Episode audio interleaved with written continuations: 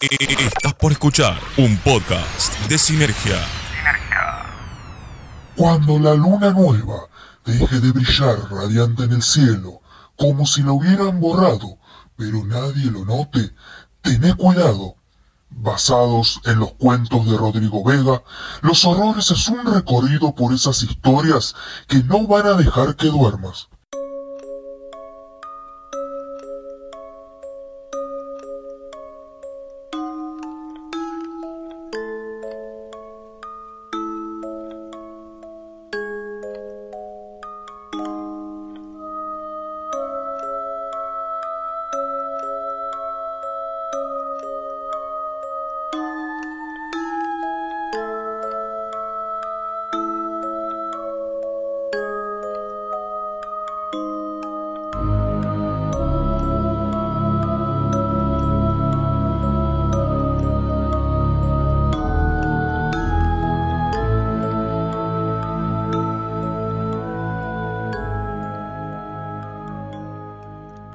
El virus impactó, todas las noches han sido similares.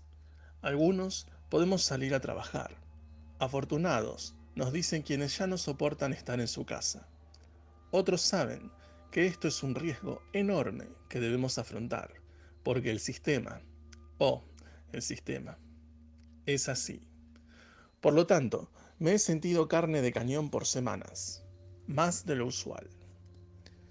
Lo interesante fue llegar al punto cuando cada noche se parecía a la anterior y entré en un estado de somnolencia con cada turno nocturno. En la vigilia se difuminaba la línea entre lo real y mis ideas. Aquellas que antes parecían tan abstractas, ahora se proyectaban contra el techo blanco para que pudiera apreciarlas.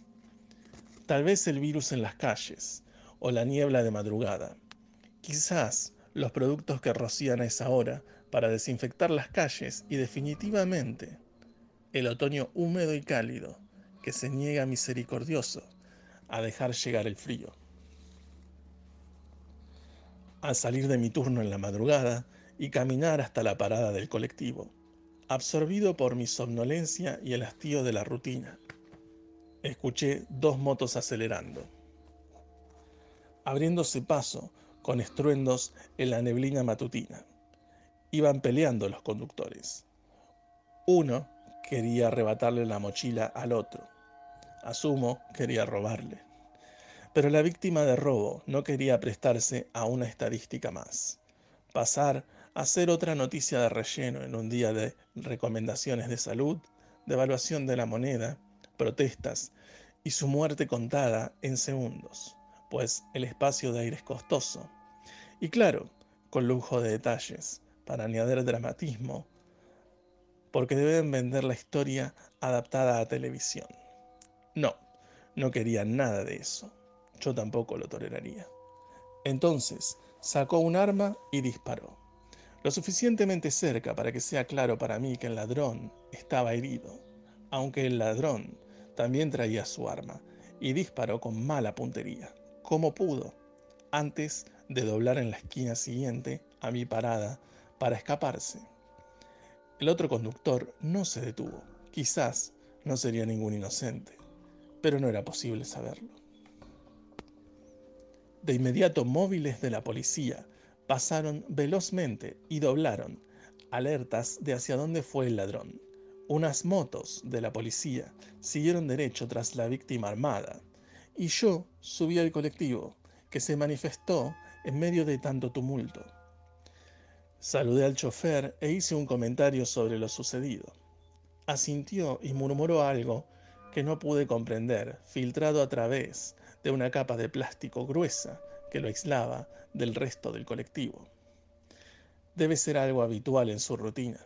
Ladrones, disparos, pasajeros agitados y el aire espectral de la madrugada.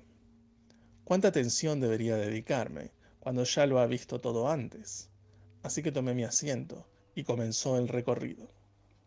Tengo tres líneas para tomar a diferentes distancias.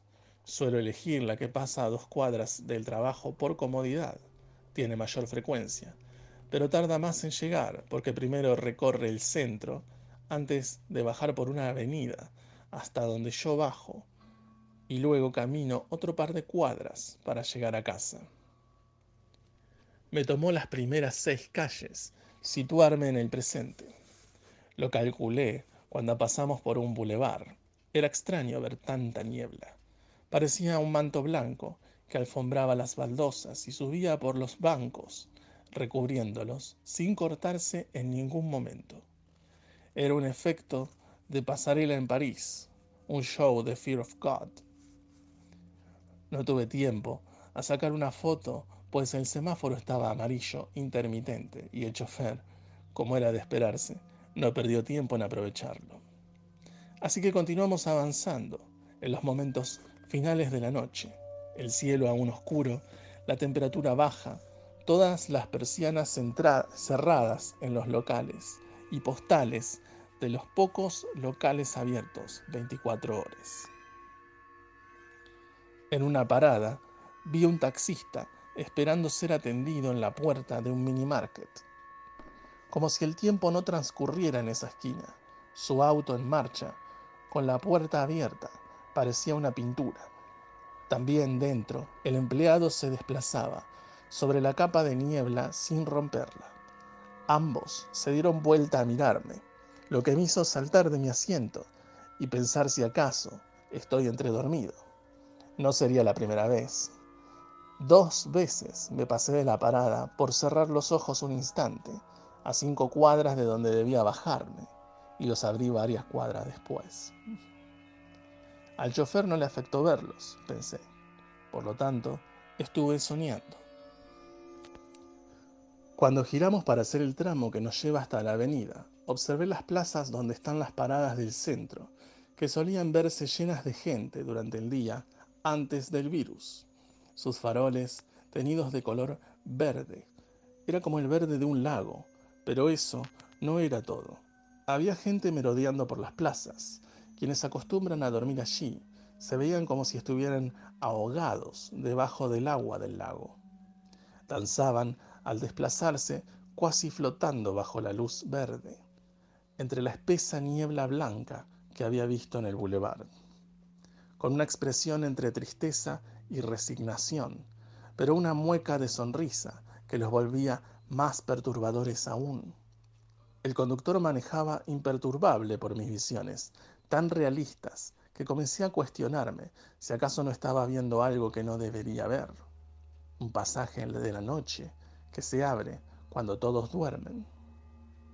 En cada mini market, cada estación de servicio habilitada por el gobierno para funcionar de noche. La dinámica de los entes nocturnos era similar. Movimientos en cámara lenta, sin prisa ni exasperación, como si el tiempo no importara. Quizás sería la niebla. Nunca la había visto antes y mis regresos a casa eran ordinarios. Tal vez los químicos que estos hijos de puta están rociando me intoxicaron y estoy teniendo alucinaciones, razoné. No tenía sentido alertar al chofer, porque en plena cuarentena, a mitad de camino para llegar a casa, decirle a un conductor que estás alucinando activa un protocolo de seguridad. Comenzamos a bajar por la avenida mientras flashes del incidente de las motos volvían a mi mente. Repetía una y otra vez la secuencia que sucedió tan rápido y me halló bostezando en medio del peligro. Para cuando comenzaron a disparar, tuve que correr hasta la parada, esperando ver una patrulla, alguien en las ventanas o que llegara el colectivo al rescate.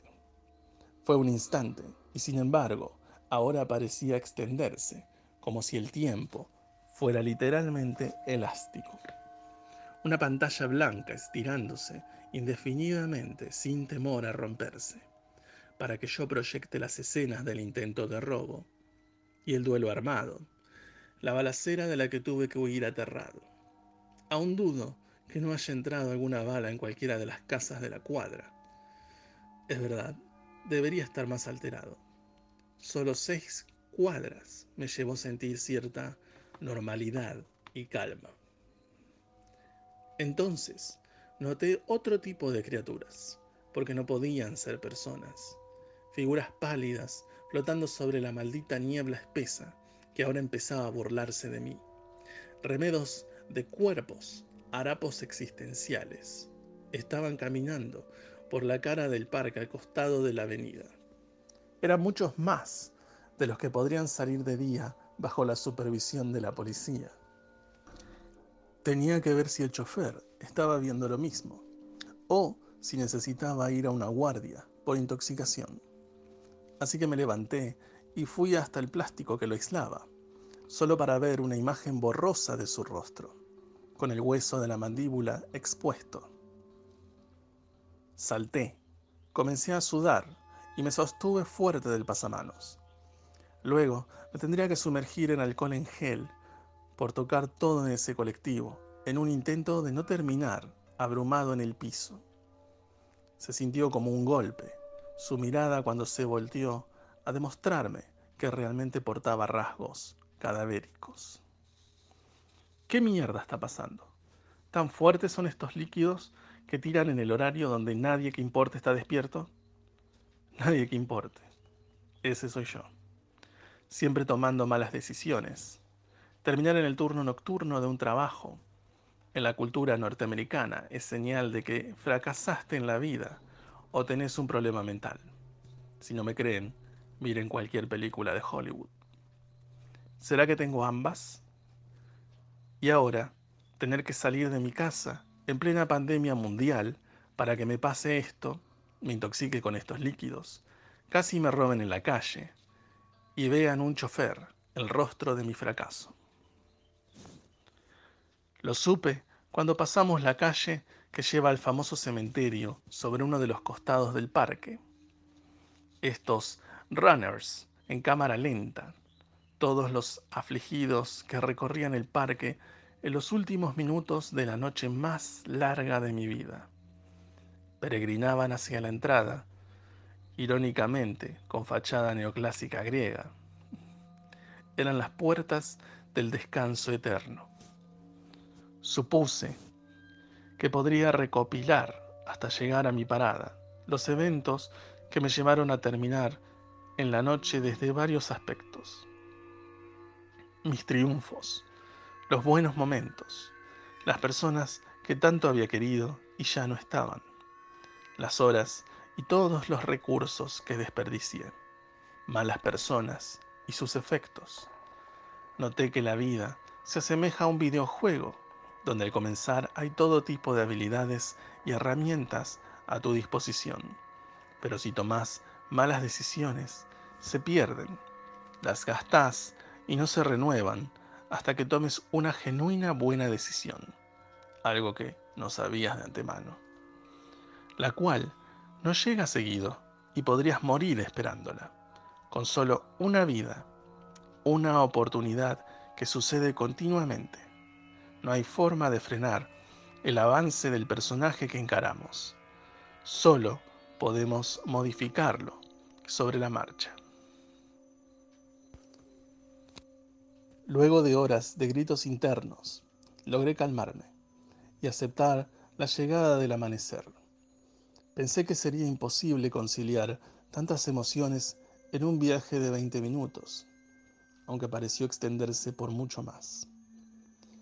En mi mente noté el peso de una noche completa de vigilia. Ya no tendría sentido replantearme si corría tiempo lejos de las motos o no si el estruendo sucedió cuando ya estaba en la esquina, o si al subir llegué a marcar mi tarjeta sin dejar sangre en el lector, antes de sentarme a contemplar por última vez el viaje a casa. En ambos lados de la avenida, la niebla se disipó sin apuro. Llegar a la cuadra donde siempre me levanto para tocar el timbre fue un triunfo. Lágrimas bajaron por mi rostro Pequeñas certezas me invadieron y finalmente tuve el valor de pedirme disculpas por no saber valorarme. Yo era una persona en este mundo y merecía que todos respetaran mi espacio y mi tiempo. Observé por el espejo retrovisor el rostro sonriente del chofer. Ya no daba miedo. Tenía una familiaridad que me reconfortaba. Pronto ambos espectros cruzamos mi parada sin deseo de detenernos y seguimos por la calle en dirección hacia un lugar desconocido.